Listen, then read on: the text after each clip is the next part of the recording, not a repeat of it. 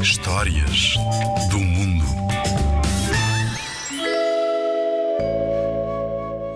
A Raposa Branca é um conto de fadas do Japão. Há muito, muito tempo, o filho de um soberano andava a caçar nas florestas de Shimoda. Durante a caçada, teve a sorte de capturar uma raposa fêmea branca como a neve. Era sua intenção matar o animal para ficar com a bonita pele. Mas Yasuna, o filho do mestre do templo, pediu para ficar com a raposa, pois sabia que as raposas brancas têm poderes mágicos. Vivem milhares de anos e conseguem mudar de forma transformando-se noutras criaturas. Mas o pedido foi negado e o filho do soberano ordenou aos seus homens que matassem a raposa. Yasuna interveio lutando contra eles todos. Bateu-se fortemente, mas os caçadores eram muitos e foi obrigado a fugir, conseguindo, no entanto, levar a raposa consigo. Depois de correr muito, conseguiu escapar, mas acabou por desmaiar de cansaço e soltou a raposa que imediatamente fugiu por entre as folhagens do bosque. Curiosamente, a sua noiva Kuzunoa apareceu de repente e tratou-lhe das feridas e levou-o para casa. Yasuna ficou muito espantado por ver a sua noiva ali, pois pensava que ela estaria na casa dos seus pais, que fica longe de Shimoda, e perguntou-lhe como tinha ido ali parar. A noiva apenas lhe pediu para não fazer perguntas, porque ainda não era a altura de responder. A seu tempo, ele iria perceber tudo.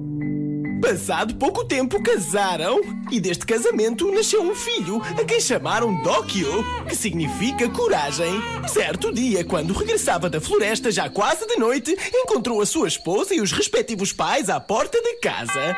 Cumprimentou-os educadamente e perguntou por que não entravam. Mas o seu suposto sogro limitou-se a ficar furioso por Yasuna ter abandonado a sua filha e casado com outra mulher. Yasuna não sabia como responder àquilo e estava confuso por ver a sua mulher ali com um ar infeliz. Decidiu insistir para que entrassem para conversar melhor e, ao abrir a porta, nem queria acreditar no que via. Lá dentro estava a sua mulher a costurar e ali fora, mesmo ao seu lado, estava outra, mas que reclamava ser apenas noiva e não esposa.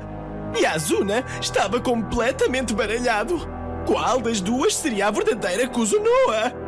Entrou e anunciou à esposa que os seus pais tinham vindo para a visitar e estavam lá fora. Com muita calma, ela levantou-se e disse que ia à cozinha preparar qualquer coisa para eles. Os pais e a outra Kuzunoa entraram e sentaram-se. Esperaram e esperaram, mas não havia maneira da outra regressar da cozinha. E a Azuna decidiu ir ver o que se passava, mas foi surpreendido ao perceber que não havia sinal dela. Nesse instante, Dokyo, o filho de Yasuna, acordou e começou a chorar. Dirigiu-se a Kuzunoa, pois era igualzinha à sua mãe, e ele pensou que fosse ela.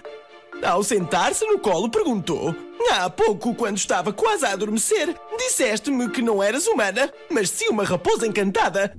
Disseste-me que o pai salvou-te a vida e, como forma de agradecimento, transformaste-te na sua noiva. Mas um dia a verdadeira apareceria e terias de desaparecer. Cabia a mim contar a verdade ao pai e dizer-lhe para me educar de forma a crescer forte e bondoso. Foi apenas um sonho parvo, não foi?